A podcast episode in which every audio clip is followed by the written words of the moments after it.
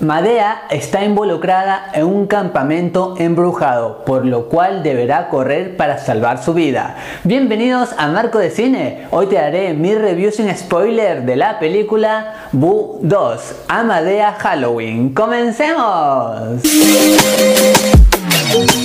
Lo primero que debo decirte que en la película anterior sí me divertí y a pesar de que no esperaba una obra maestra, esta película me decepcionó. No hay grandes momentos ni siquiera para reír porque la mayoría de situaciones y escenas son realmente exageradas, no gustan, no tienen como así algo muy real. No esperaba obviamente un drama que todo sea al pie de la letra de la realidad, sin embargo esta ficción ya es extremadamente exagerada y esto no lleva a ningún camino. Por momentos hasta me confundía ver una situación algo ilógica y luego pasaba rápidamente a otra más ilógica. Sé que en estos trabajos no se espera una gran actuación, solamente el protagonista logra destacarse en algunos momentos. Sin embargo, ¿qué pasa con el resto de los actores? Pues son un desastre, con mayúsculas, porque ni siquiera nadie hace el intento de dar un buen trabajo, una buena actuación. Está bien, soy consciente que el guion tampoco ayudaba, ni las situaciones que van sucediendo, sin embargo sus actuaciones son detestables. Si recuerdo la película anterior, pues esta no se siente como una secuela, más bien es una historia independiente.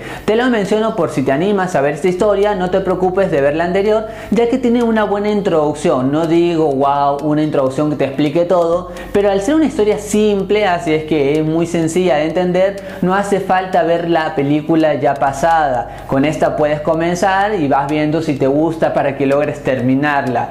La verdad que yo la terminé, pero a la mitad del camino ya quería que terminara la historia porque todo era muy predecible. Por ahí algo que le ayuda es que la historia es muy fluida y un tipo de narración que bueno, no es tan denso. De un momento así malo pasa otro momento malo y así sucesivamente, pero de pronto wow, aparece una escena que es buena y es como que un dote de frescura. Esa escena se siente suelta porque la historia como que no tiene una combinación de situaciones que te lleven a esperar algo mejor. El final pues obviamente es predecible, ya sabías que iba a terminar todo de cierta manera y los personajes inclusive en el final lo único que uno se puede llevar es este mensaje nuevamente de la familia, en lo demás es algo completamente olvidable. Y obviamente los personajes actúan como que muy clichés para la trama, muy exagerados y tampoco agrada. Por allí la película tiene el principal error de tomarse todo muy serio, trata de ser un drama muy serio cuando no lo consigue por ninguna parte, trata de ser un terror así como que ya de los vistos, pero tampoco lo logra.